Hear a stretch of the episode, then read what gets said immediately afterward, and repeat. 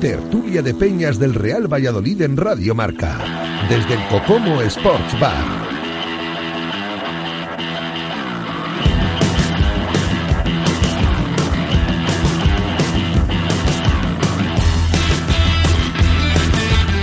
¿Qué tal? Buenas tardes. Bueno, pues eh, aquí estamos en un día no habitual porque hoy es viernes, pero eh, hacemos como siempre este programa para eh, cerrar esta temporada de tertulia de peñas aquí en el Cocomo Sports Bar, el lugar, como siempre decimos, de encuentro de la afición del Real Valladolid y donde cada jueves tenemos una peña, en esta ocasión, bueno, pues cerramos esta, este año 2019 en viernes y con eh, una peña que ya nos visitó la pasada temporada, eh, que estuvo con eh, nosotros, la peña Sentimiento Traspinedo, así que saludo ya a sus integrantes para hablar un poquito con ellos de cómo ha evolucionado este año y sobre todo cómo ven al Real Valladolid 2019-2020. Juan Pablo Puertas, ¿qué tal? Buenas tardes. Hola, buenas tardes, Jesús. Eh, saludo también a Ángel Martín, buenas tardes. Buenas tardes, Jesús. Y eh, a Javier Alonso, buenas tardes. Buenas tardes, Jesús.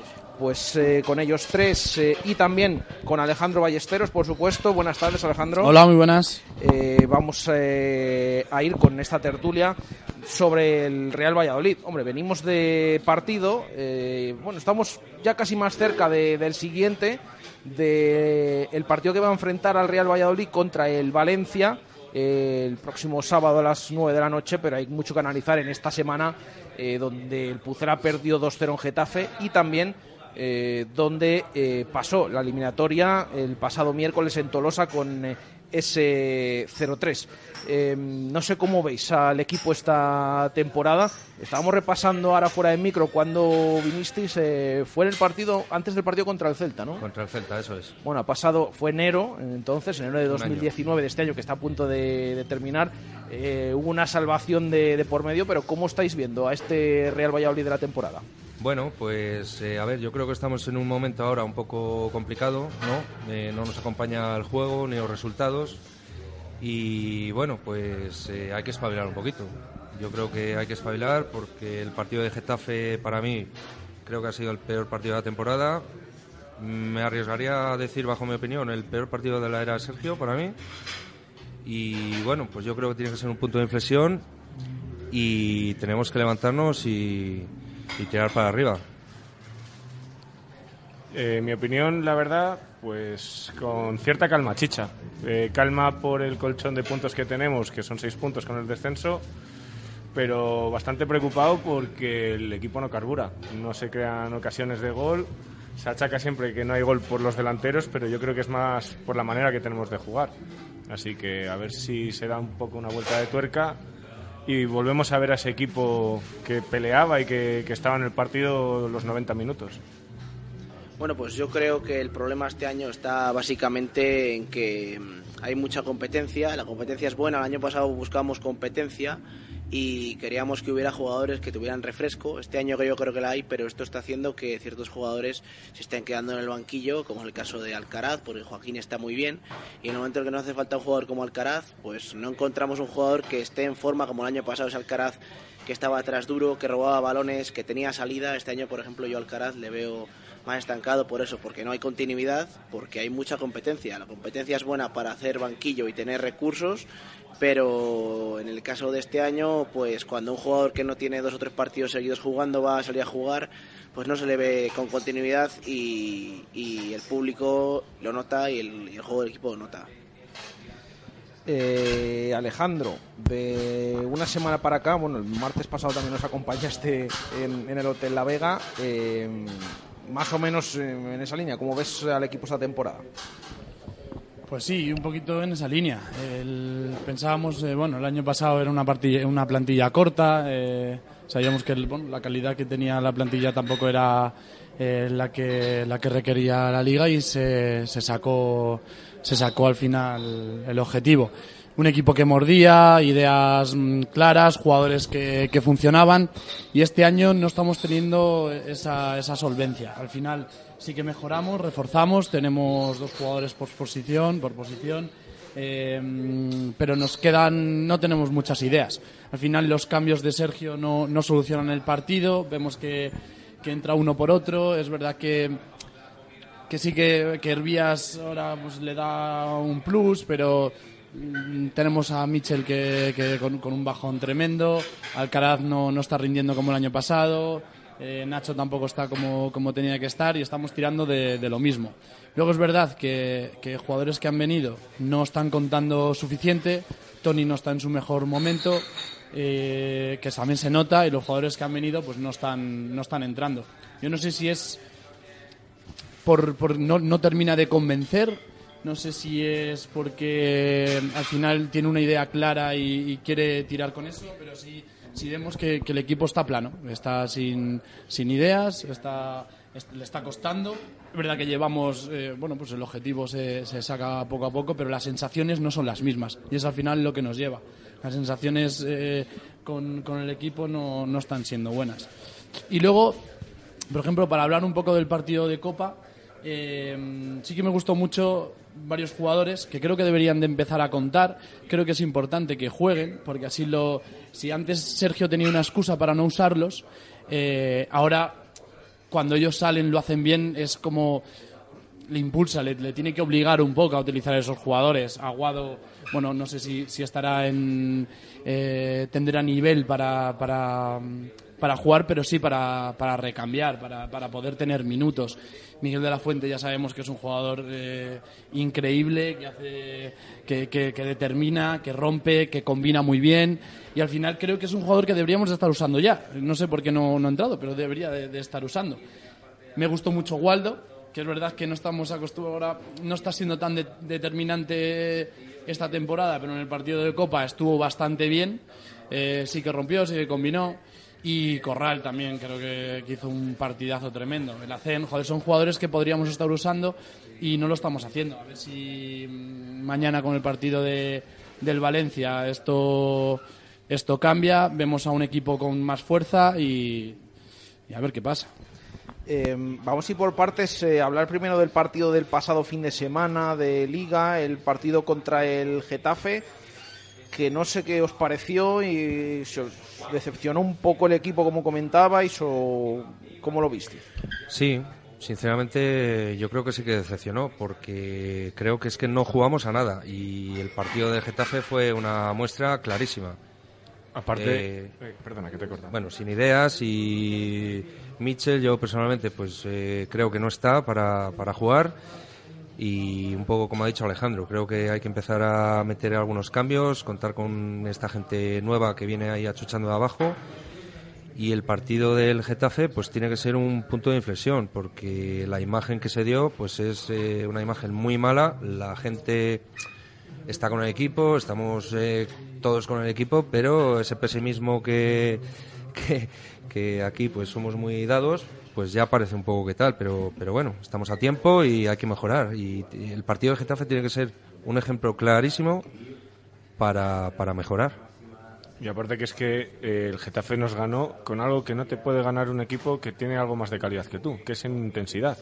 Si en un campo como Getafe o como en cualquier otro campo en primera división sales eh, a ver qué es lo que pasa, sales a esperar, lo mínimo que te puede hacer es que te partan la cara metiéndote un gol en los primeros minutos y, y teniendo que remontar. Y con la falta de ideas que tenemos, si en muchos partidos salimos casi a buscar el empate de inicio, ya te meten un gol, ya te cuesta mucho el remontar el partido. Y yo es lo que estoy viendo en los últimos partidos del Valladolid. Yo, yo tampoco creo que en el partido del Getafe el Valladolid saliese a esperar. Me parece a mí que la- lo- los 20 primeros minutos del partido son completamente distintos a otros partidos fuera de casa. El equipo con posesión, es verdad que el, que el Getafe pues, es un equipo que, que, no, que, no, que no tiene mucha posesión, pero el Valladolid salió a por ellas, fue a buscarlas, tuvo varias oportunidades, un par de fuera de juegos que si, que si no es por, por la ansiedad del delantero se la deja pasar, habría tenido un uno contra uno, otras oportunidades, pero al final nos desinflamos. Pero sí que la actitud y el cambio fue distinto. O sea, el, el equipo salió al principio a por todas, pero, Pero, claro, nos sí, sí, desinflamos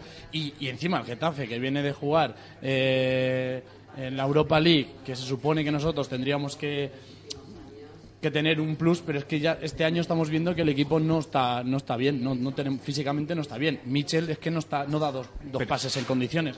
Al final lo notamos todo. Mira, sí, pero por ejemplo, a lo que estábamos hablando, lo de la intensidad y eso, si te das cuenta, en el primer gol de ellos, eh, Jorge Molina le da tiempo casi hasta tomarse un café dentro del área, antes de soltar el balón a Cucurella. El primer Eh, gol de ellos es un regalo. Sí, y aparte defensivamente no está bien cubierto. Y en el segundo gol, mm, eh, el centro que pone creo que es Mata, eh, prácticamente está rodeado de dos Impresionante. jugadores y, y más que encimarle casi están mirando cómo saca el balón. Y bueno, ya el remate de... eh, fue Ángel, creo, el, que el, que el se- el segundo gol. Eh, le gana la partida a Salisu. eh, eh, Kiko Olivas está viendo como las vacas mirando pasar el tren. Y a Porro eh, prácticamente le ganan el salto. Un jugador que mide metro setenta, que, que- mide Ángel. A partir del minuto 30-35 el Valladolid deja de, de estar ahí. O sea, el el- a partir del minuto 35 el. Valladolid ya no está. Ahora eh, lo intenta, no conseguimos pasar. Eh, los pases que lo que intentamos hacer no, no funciona, nos tienen bien cogido la, la matrícula y no podemos hacer nada. El Getafe tampoco es que se, se, mate a hacer ahí un juego espectacular, pero por bandas te pulen, eh, en intensidad, bueno, en, en- en- en esos choques también te, te llevan el balón, luego por alto es un equipo que, que sí que te hace daño, tiene ahí unos jugadorazos arriba que en cualquier momento te la pueden enchufar y nosotros, pues, nuestros delanteros no es que estén para, para, para hacer nada. Y luego es que no les llega ni un balón. Es que al Valladolid no le llega ni un balón arriba en condiciones para poder hacer, hacer nada. Entonces al final el, el Getafe juega a, a merced. Yo creo que el problema estuvo el otro día en la lectura del partido. Yo creo que tenía que haber. eh, Sergio fue muy valiente sacando el esquema que sacó contra un equipo grande como el Getafe, porque al final es un equipo grande. Y el problema estuvo, yo creo, en la lectura del partido. Salió a jugarle de tú a tú y desde el los primeros cinco minutos se vio que no. El Getafe estaba. Yo no sé el número de faltas que hizo el Getafe, pero sabía cómo tenía que atacar el Valladolid en ese sistema de juego. Yo. Sí, no sé, pero un montón. No paraban de dar, llegaban a la banda de ojo ni, ni por dentro ni por las bandas. Quizás es el más, lo más fuerte del Valladolid el otro día, estando Michel como estaba. Entonces, yo habría jugado con dos pivotes atrás, como hace el Getafe. que El otro día lo, lo dijo, no sé si fue Miguel Ángel Gómez, que, que un equipo como el Getafe, que era humilde, que había aprendido a jugar así con dos pivotes fuertes atrás y que daba mucha salida al balón. Entonces yo creo que el otro día, en el descanso, automáticamente creo que Sergio se equivoca no cambiando el esquema del equipo por completo. Yo para mí el otro día Unal era imprescindible. Eh, era un día de esos que dice, si me hacen falta medio campo y por las bandas, voy a jugar a buscar al delantero de espaldas en la frontal del área para que me baje balones, abra al extremo y generemos. Porque Pues el eh, problema es que no le llegan balones. O sea, ¿qué más te Claro. que esté Unal si puede hacer mucho trabajo sin balón, pero no es que no le llega nada. No le o llega sea, nada limpio. Pero eso hay que buscarlo. Igual yo lo creo que tendría que hacer en ese caso el Valladolid es, en vez de acularnos tanto en el área, echar la línea defensiva y, y iniciar la presión eh, 20 o 30 metros más adelante. Sí, pero ya hemos si visto puedes cómo- hacer un robo, eh, tanto Guardiola, Sandro o Unal o el delantero que esté en ese momento no tenga que andar corriendo 70 metros, que cuando te plantas en la frontal del área ya estás sin ideas y, y- y estás asfixiado. Ya- Ya hemos visto cómo, cómo trabaja Unal, es un jugador que, que trabaja, que le da, pone ganas, pero luego al final no, no es que te aporte gran cosa de forma ofensiva. Y, y lo hemos visto, o sea, da igual que, que digas que es que a lo mejor tenía que haber jugado Unal, te va a dar igual. Guardiola no está en su mejor momento, pues es verdad, no está en su mejor momento. Es un jugador también muy luchador, pero no, no, lo, no lo está teniendo claro. Para que Sergio utilice a Sergi y no Unal, tiene que haber algo. Tiene que haber algo que, que, decida, porque no creo que, que tenga mm, algo más que Oscar Plano, Moyano y Mitchell en, en su cabeza. O sea, al, al final él quiere utilizar los mejores, que, bueno, los que para él creen que están mejores, y si Unal no juegas porque en ese partido no, no cree que vaya a aportar más que Sergio Guardiola. el tema de presión a los jugadores, yo creo que está claro que nadie ha visto presionar mejor al Valladolid que cuando era la época de Mendilíbar. Eh, esa presión no tenía casi fallo, o sea, todos los jugadores estaban cubiertos y robaban muchísimos balones. Y en España en general eh, los equipos no saben presionar. Yo no, yo no sé, los entrenadores de equipos humildes como el Valladolid ¿Por qué no trabajan más que jugadas y demás, eh, sistemas de juego, a ver cómo juega el rival? Buscar la presión, porque a un Getafe si eres capaz de presionarle, le puedes hacer daño. No es un Sevilla como vino aquí, el Sevilla, que se dio un paseo, porque es que eh, le presionaban, se giraba y sin hacer nada ya sacaba una contra el Sevilla. Cualquier equipo humilde, hablemos también con humilde el Getafe en este caso, porque no es un Sevilla ni un Valencia, ni tiene jugadores en medio campo de corte ofensivo que te puedan generar como el Valencia Ferran Torres quizás o, o Ever Banega en el Sevilla. Eh, que equipos le puede robar el balón y ponerse muchos problemas sin estar jugándote la vida ni haciendo jugadas comprometidas en tu propio área, sacando el balón jugado desde atrás, simplemente alguna presión efectiva. Al hilo de lo que decías antes, eh, Javier, del tema del sistema, de que no se cambie, ¿os preocupa que, siempre sea el 4-4-2, que no haya eh, soluciones? Es verdad, ahora hablamos también del partido del miércoles en, en Tolosa de Copa del Rey, en el que vimos eh, un poco, bueno, algo diferente, una especie de 4-1-4-1 con tres centrocampistas y demás. Eh, pero en estos partidos de liga os preocupa que no haya plan B, que no haya algún cambio en función del rival o de alguna otra cuestión. Sí, a mí me preocupa eso y, por ejemplo, las alineaciones prácticamente las tenemos cantadas domingo a domingo eh, y no haces ninguna variación. Sabes que bueno, el otro día en Getafe hizo cinco cambios, ¿eh? Sí, Lo que pasa que es verdad que los cambios que hizo pues no funcionaron en su gran mayoría. Uno de ellos, por ejemplo, el de Barba, eh, fue, fue obligado por la lesión de Nacho y a mí sinceramente, bueno, es que Barba no le veo en esa posición, yo creo más bien que es un central más que un lateral, pero yo creo que es más, más central que lateral. Eh, tampoco entiendo el que si hubiera hecho esa operación, porque tienes eh, en el filial tienes a Corral, que ayer demostró, antes de ayer, perdón, demostró que que es un chaval que está preparado para, para poder suplir a, Nacho. O mismamente teníamos a, a, Moy y lo hemos cedido al, al Racing de Santander cuando aquí podría haber sido muy aprovechable para traer un jugador que no te da ese pequeño salto de calidad o no te da esa competencia hacia, hacia el jugador titular que tienes. Estoy de acuerdo, el año pasado Moy hubo partidos, mismamente yo estuve en Vitoria y vi al Alavés y en la banda izquierda ese, partido Moy estuvo impresionante, era un tío que salía desde atrás con el balón jugado y subía muchísimo la línea de ataque del Valladolid, obligaba muchísimo a la vez. Me acuerdo de ese partido que estaba asociado por la banda izquierda, no sé quién era el extremo, pero creo que era Waldo.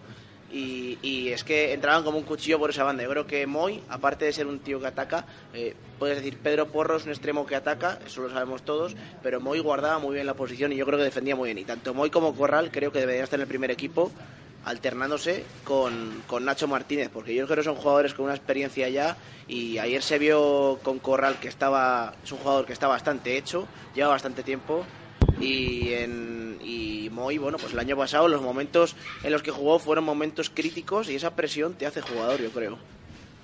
Eh, ¿Cómo ves, el, Juan Pablo, el tema este de, del sistema que no se cambie, que sí, o al menos hay, hay que tener confianza en Sergio en este sentido, a pesar de que no cambie en alguna ocasión? A ver, yo creo que en Sergio hay que tener confianza, pero Sergio mm, tiene que ver lo que estamos viendo todos, que el equipo pues no, no funciona bien ahora mismo. Entonces eh, yo creo que, hay que encontrar la tecla y para eso hay que cambiar, hay que cambiar cosas. Y ahora mismo Sergio, pues eh, yo veo que, por ejemplo, el tema de Mitchell, que Mitchell o está lesionado o con 40 de fiebre o si no va a seguir jugando porque, porque sí, porque es un fijo de Sergio y yo creo que está equivocado, por ejemplo. Y el tema de los goles, mm, partido de Copa del Rey aparte, eh, ¿os preocupa eso de que llevemos cinco partidos eh, consecutivos sin marcar? Eh, hace diez días decía Sergio, bueno, nos preocupa relativamente, el otro día después del partido en Getafe dice, bueno, es más tema fuera de casa, en casa generamos ocasiones. ¿Cómo veis esto, Ángel? Yo a mí sí que me preocupa bastante y no me preocupa a lo mejor por el estado de forma de los delanteros que como antes hemos comentado, por ejemplo sabemos que Guardiola no está en su mejor momento, sabemos que Sandro viene de casi dos años y medio de, no haber metido un gol hasta el otro día contra el Mallorca eh, y bueno, sabemos que Unal, pues el ver puerta es casi un milagro. Pero bueno, eh, aparte de eso, yo creo que la falta de gol viene propiciada por la manera que tenemos de jugar. Eh, tenemos jugadores que por banda podrían generar mucho peligro, como es Pablo Hervías, tanto en conducciones en diagonal como colgando balones al área.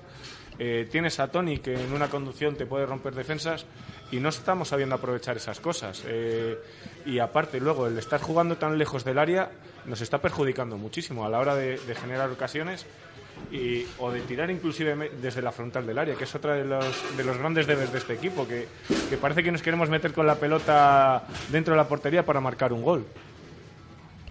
Bueno, yo creo que lo que me gustaría ver a mí algún día es jugar a, a un de titular con, con Sandro. Creo que Sandro es un delantero con una calidad eh, muy alta en el equipo. Yo creo que un jugador muchas veces demuestra la calidad y los equipos demuestran la calidad en una cosa tan simple como los saques de banda. Cuando vas a hacer un saque de banda, eh, los equipos que no tienen grandes jugadores no saben cómo sacarla, eh, pierden mucho valor en los saques de banda. Sandro en espacios pequeños es capaz de girarse, de sacar el balón jugado y eso no lo hace ningún jugador.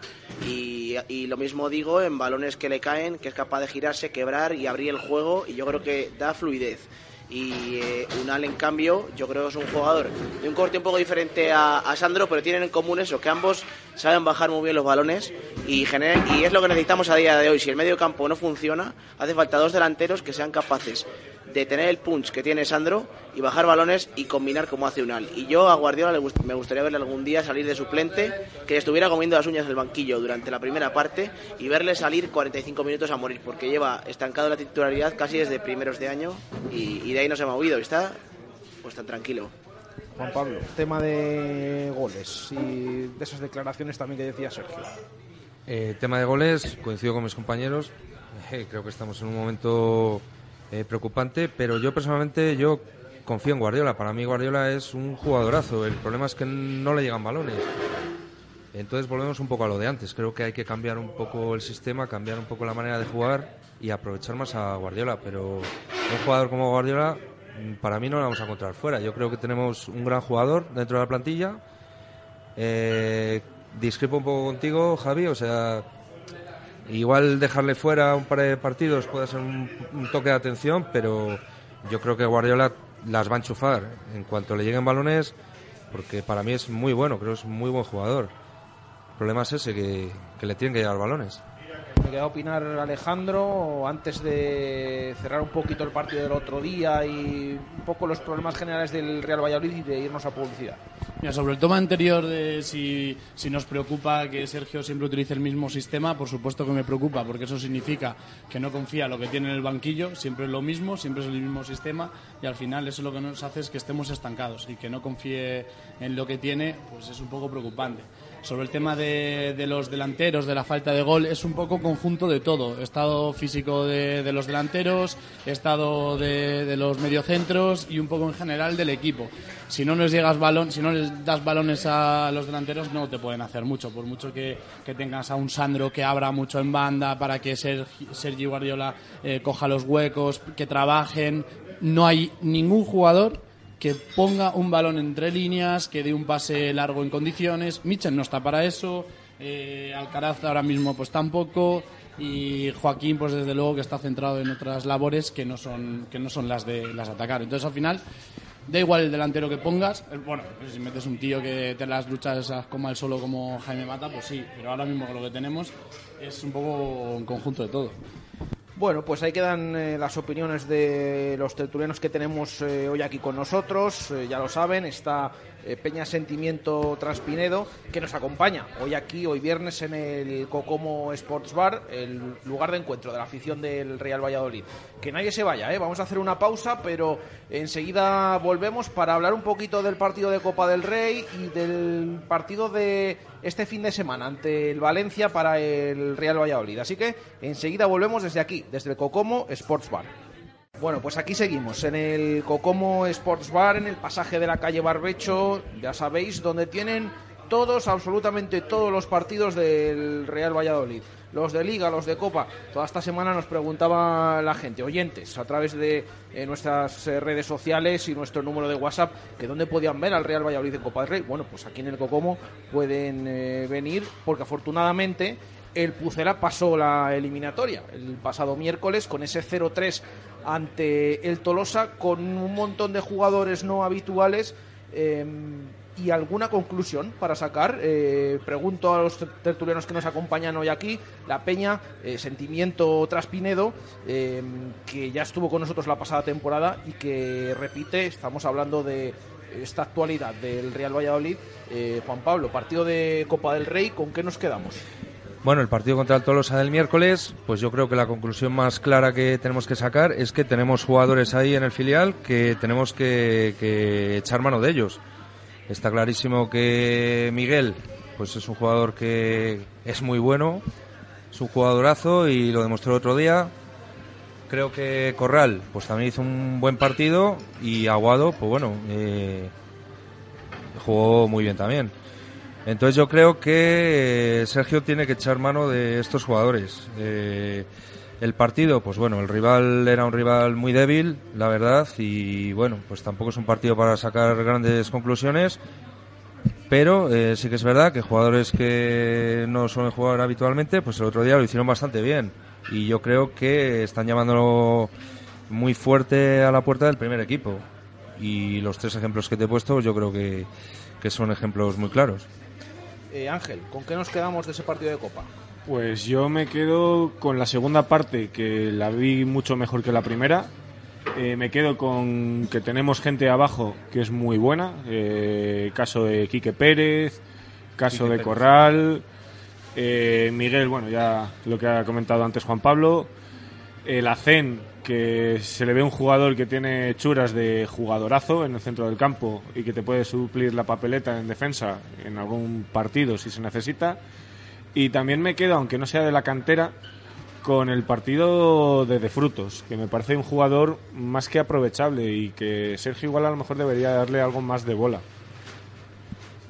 Bueno, yo me quedo con Corral, eh, parece un lateral para ir convocado casi siempre con el Valladolid.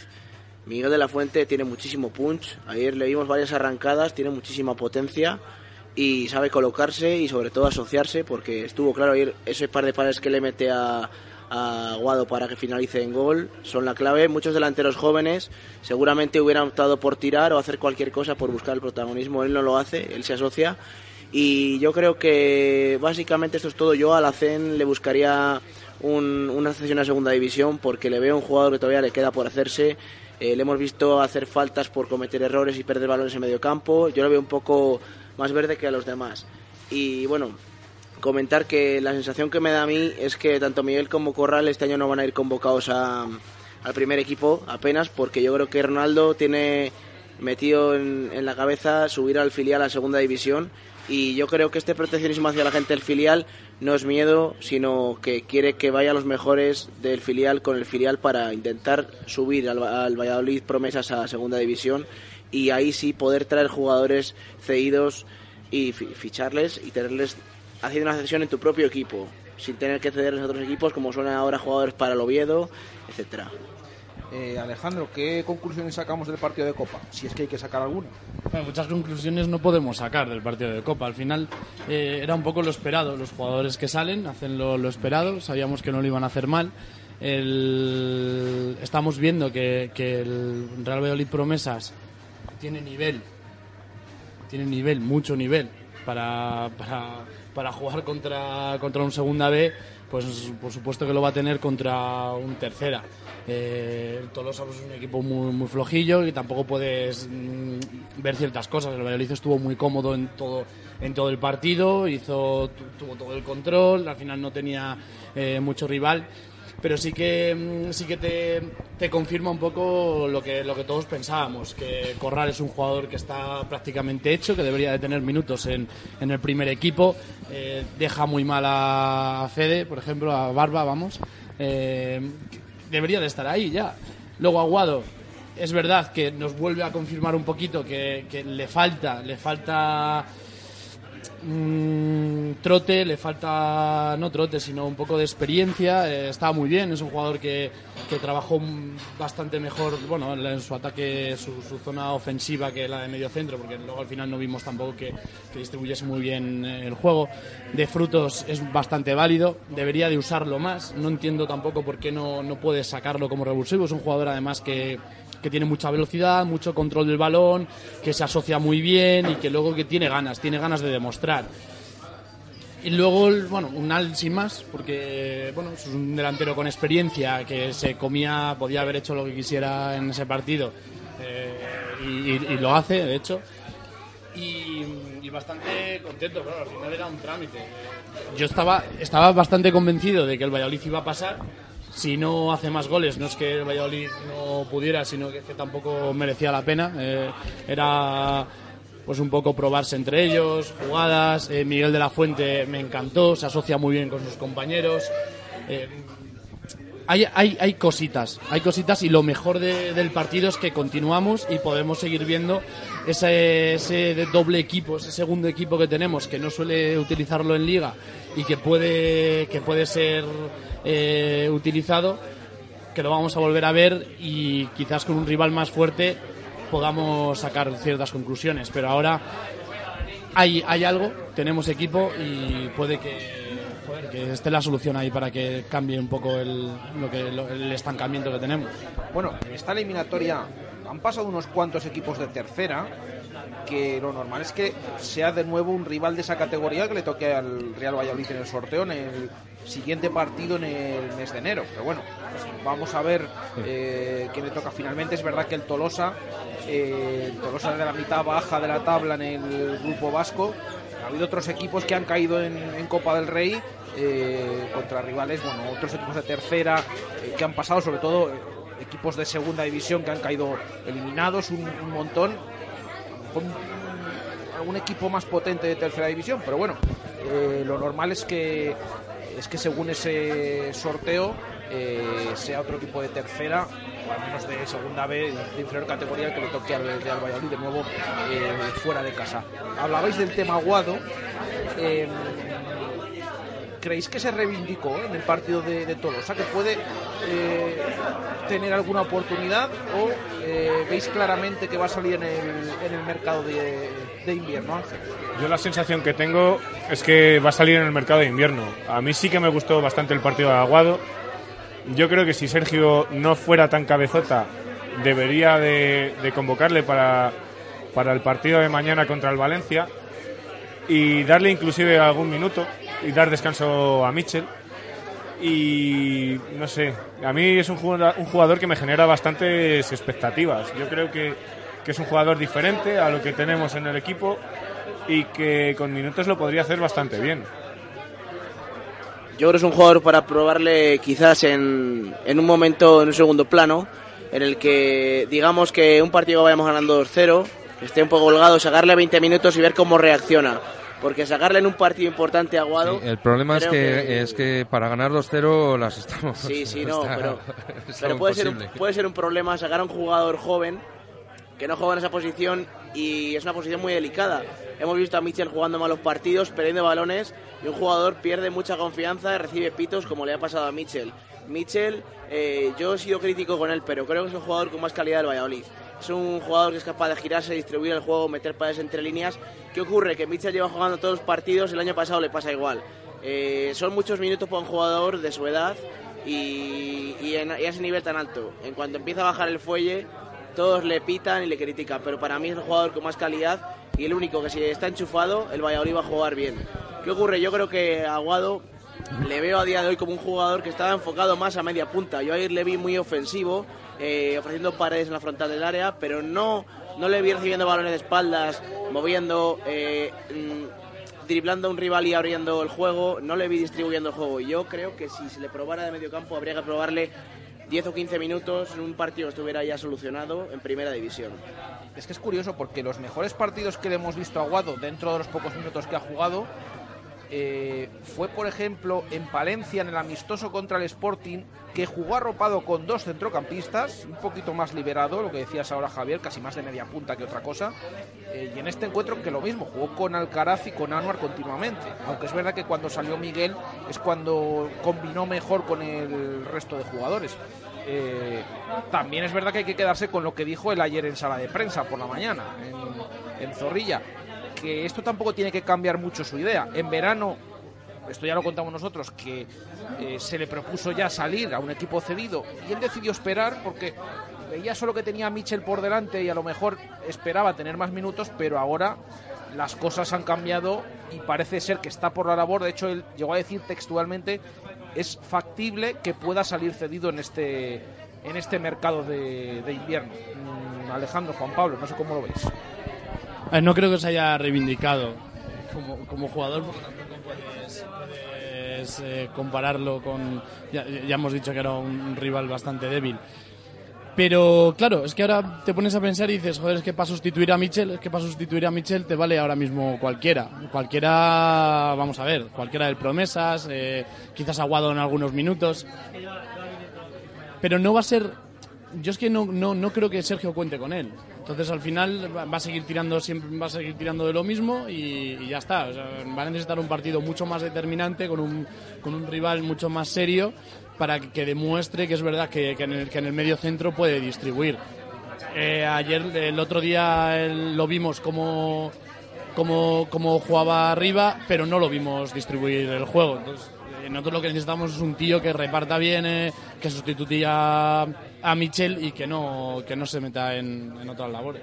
Pero eso lo tienes en el, en el filial. Por ejemplo, Quique, Por eso, Quique. Pérez a mí me parece un jugador que para cumplir esa función es un auténtico espectáculo. Eh, bajo mi punto de vista, inclusive creo que se, se le queda corta la segunda B, porque hay partidos en los que le ves que tiene una templanza algo impropio de, esa categoría y, que igual a lo mejor debería de tener algún partido en primera o ir convocado con el primer equipo para darle ese descanso que tanto estamos comentando que le falta a Mitchell. Es que nos olvidamos también un poco de una, o sea, de, de Anuar. O sea, Anuar también podría cumplir en esa, en esa posición perfectamente. Es verdad que es más de corte defensivo, pero es que, visto cómo está Mitchell, Anuar puede cumplir ahí perfectísimamente. Ya, ya- no estamos hablando de que Aguado vaya a ser titu- titular y que pueda, no, Aguado puede jugar 15 minutos, si acaso, pero es que tenemos a Anuar, es un jugador muy válido y no lo estamos utilizando. Pues, hombre, hay que tirar un poco por ahí.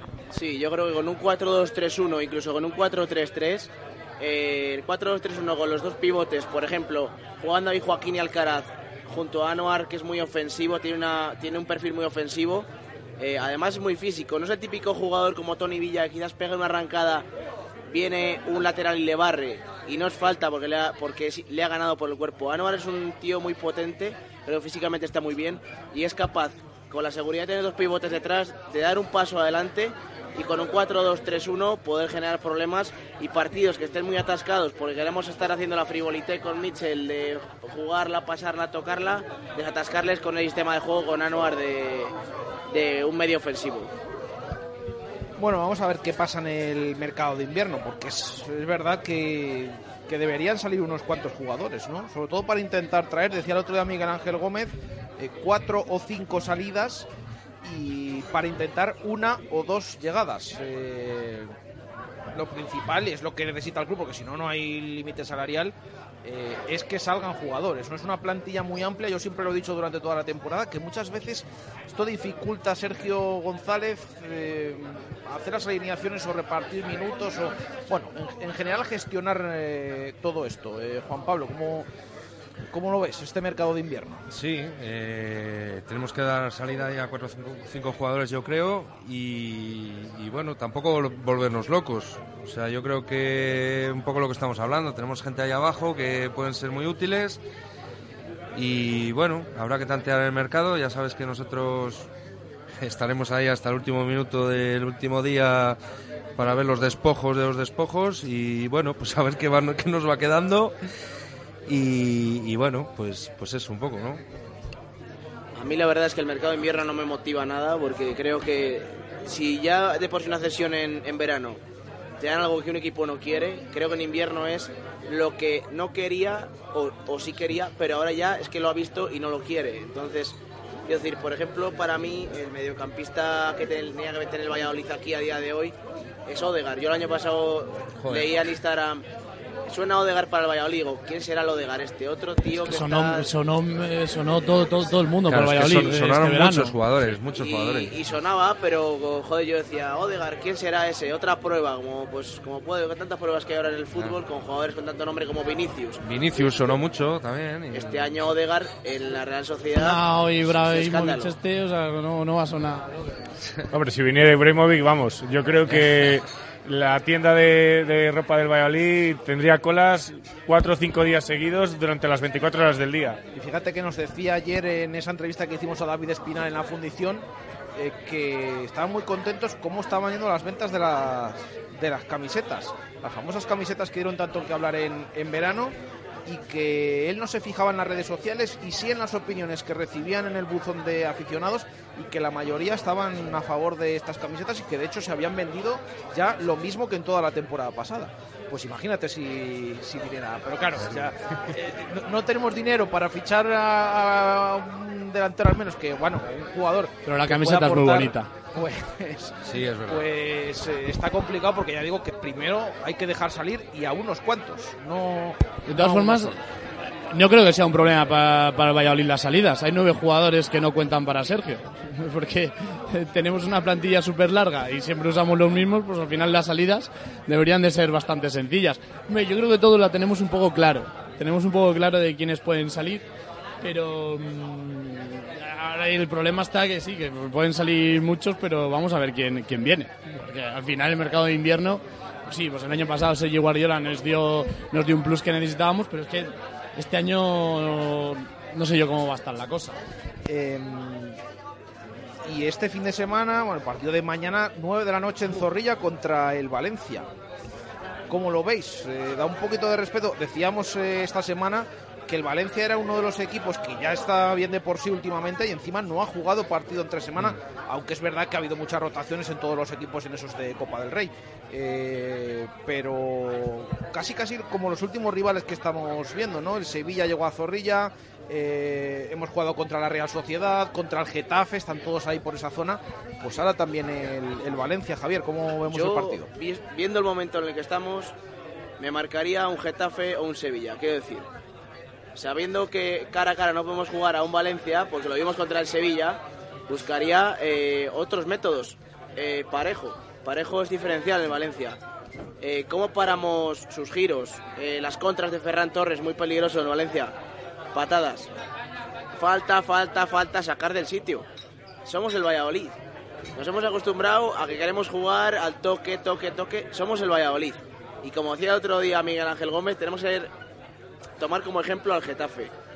Y si viene un grande en nuestra casa y estamos en un mal momento, quizás hay que ser un poco habilidoso, jugar con recursos, buscar las faltas, parar su juego y, chico, sacar a un al para que nos baje balones, despejes y balones que vayan por alto y jugar a, ese juego al que Atlético Bilbao juega tantos años, al que juega ahora Atlético Madrid de forma extrema y al que está jugando muchos días el Sevilla eh, cuando se le pone la cosa fea.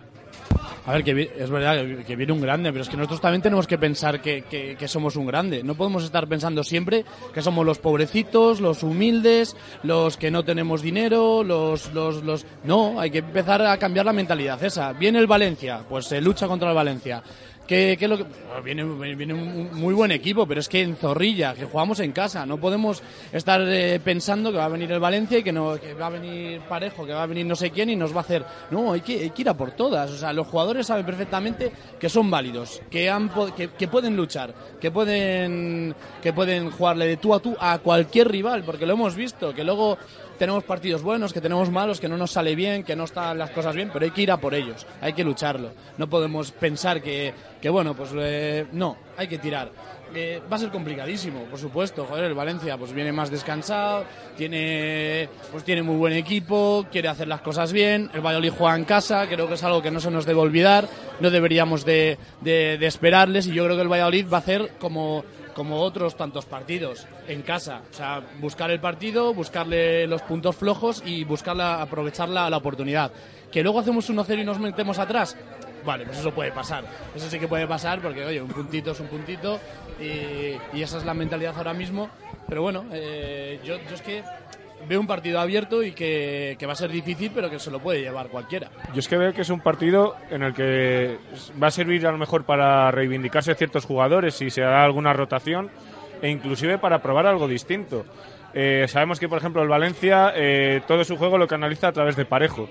¿Por qué no hacer un cambio de sistema del 4-4-2 a jugar como hemos jugado el miércoles contra el Tolosa? De jugar con cinco en el medio campo, que es dos pivotes, uno del corte defensivo, como puede ser Joaquín, un jugador que te pueda dar ese recorrido tipo Fede Barba, eh, perdona, Fede San Emeterio, perdón, eh, o Alcaraz, y, y tener un jugador un poco desenganchado de las labores defensivas y que, eh, por ejemplo, tipo Tony, que yo a mí es una de las cosas que me encantaría ver, que es a Tony en la media punta, porque me parece que es un jugador que tiene una visto. calidad, pero es un jugador que tiene una calidad que no lo hemos visto en Valladolid y que en, en conducción eh, te puede romper las líneas fácilmente y, de- y- y dejarte el balón en zonas de peligro.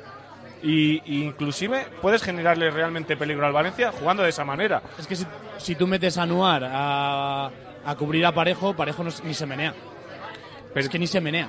Claro, Anuar, eh, Joaquín, que todos hemos, estamos viendo que es que Joaquín parece que es una barredora. Balón que pasa cerca de él, eh, pasa el tío, pero no pasa el balón. Es que es una auténtica barredora. Es un jugador que a mí me ha sorprendido muchísimo y para bien, precisamente. Eh, a ver, el Valencia pues viene en un muy buen momento, ¿no? Eh, lo hemos visto el otro día, la clasificación para la Champions, pero bueno, yo coincido un poco con Alejandro, o sea, estamos en primera y hay que enfocar cada, cada partido eh, sin, sin ver esa superioridad, sino que se puede ganar. A mí el Valencia me da un poco miedo que pase algo como el día del Sevilla, por ejemplo, que, se encuentren un gol más o menos temprano en la primera parte y sepan eh, administrar muy bien los tiempos, que saben hacerlo, van a saber hacerlo, pero también es verdad, y lo vimos el otro día contra el Real Madrid o el día del Ajax, que le llegaron mucho. eh, eh, tienen momentos que, que se le llega mucho, entonces ahí va a entrar un poco en juego, yo creo, eh, pues eh, el cómo jugamos nosotros y esa conexión centro del campo delantera y crear oportunidades. Pero sí que me da miedo eso, que marquen, que encajemos un gol y bueno, y Es que yo creo que Waldo, Hervías, eh, Tony pueden hacer muchísimo daño. sí, Y deberíamos de aprovechar ese plus que tenemos de, de jugadores rápidos que, que encaran, que no tienen miedo a encarar, básicamente, y utilizarlo a nuestro favor. Vamos a ver también quién juega, porque el otro día en Copa del Rey no fueron convocados Oscar Plano, no fue convocado Tony, no fue convocado Orbías. Por ahí más o menos a lo mejor pueden salir esos extremos, eh, bueno, o los tres, si es que hubiera cambio en la delantera, porque yo sigo diciendo que vemos siempre a Sergio probar mucho a Oscar Plano por detrás del punta o junto al punta, pero bueno, veremos eh, en los próximos eh, encuentros y en el de mañana contra el Valencia qué sucede.